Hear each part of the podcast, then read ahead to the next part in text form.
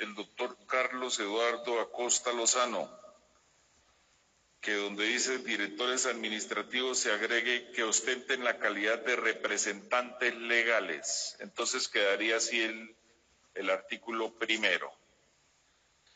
Objeto.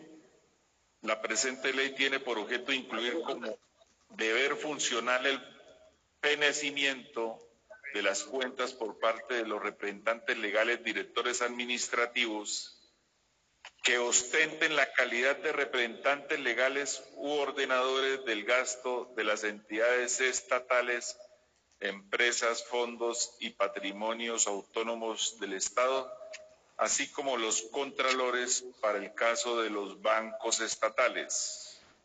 Firma Carlos Eduardo Acosta Lozano. Posición sustitutiva de Germán Navas Talero dice lo siguiente. Adiciones el numeral 44 al artículo 38 de la ley 1952 de 2019, el cual quedará así. Obtener el fenecimiento por parte de la respectiva Contraloría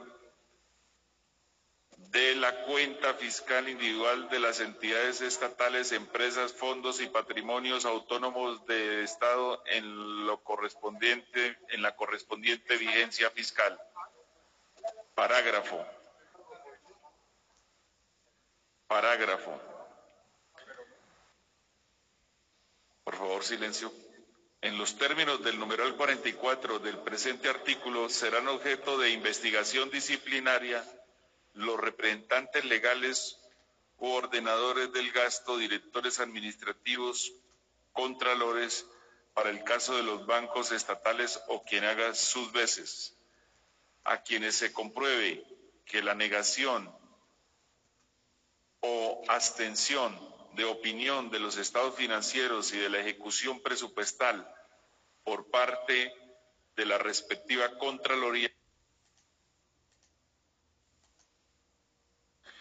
durante dos vigencias fiscales consecutivas obedece la inobservancia, descuido o desatención elemental al cumplimiento de los principios que orientan el ejercicio de la gestión fiscal, así no se encuentren ocupando el cargo. La misma consecuencia tendrá el no fenecimiento de la cuenta general del presupuesto y del Tesoro por parte de la Cámara de Representantes propone entonces esa modificación